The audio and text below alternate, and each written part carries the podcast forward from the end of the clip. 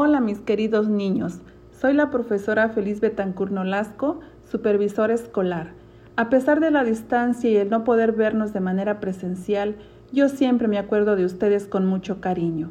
Y hoy les quiero leer un libro que por el título parece que huele mal, pero en realidad huele bien y se llama El libro apestoso de la autora Babette Collet. ¿Has pensado cuántas cosas son de veras apestosas?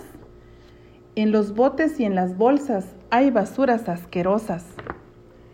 Olor a col y a pescado y olor a queso pasado para un fétido estofado. las moscas tienen buen tino, les gusta el pay de cochino. Huele el camello a pipí, huele a popó el jabalí. Salto como un cervatillo cuando me encuentro un zorrillo. Hieden cerdos y ratones como hieden los hurones. El arado y el tractor también producen su olor y nunca falta un granjero que te use de basurero. Los charcos no son muy hondos, pero suelen ser hediondos. Lo más fétido del mundo, un calcetín nauseabundo. A mi papá le huelen los pies y a mi pobre mamá, como ves, la vuelve loca su fetidez.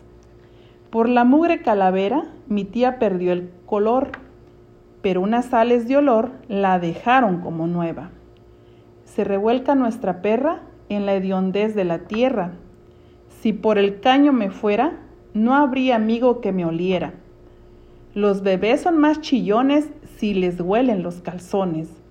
Y no existe un vagabundo que no tenga un tufo inmundo. Juegan sucio los traviesos, porque hay adultos muy tiesos. Dijo el profe, huele feo, ¿Quién puso esto en mi sombrero? ¿Quién con intención tan cínica arrojó ese huevo pútrido contra el maestro de química? Hizo mal quien haya echado la bomba fétida en clase, por eso hubo que quedarse en el salón castigados. Lo bueno es que nadie vio que esa maldad la hice yo. Mmm, eso sí que fue apestoso.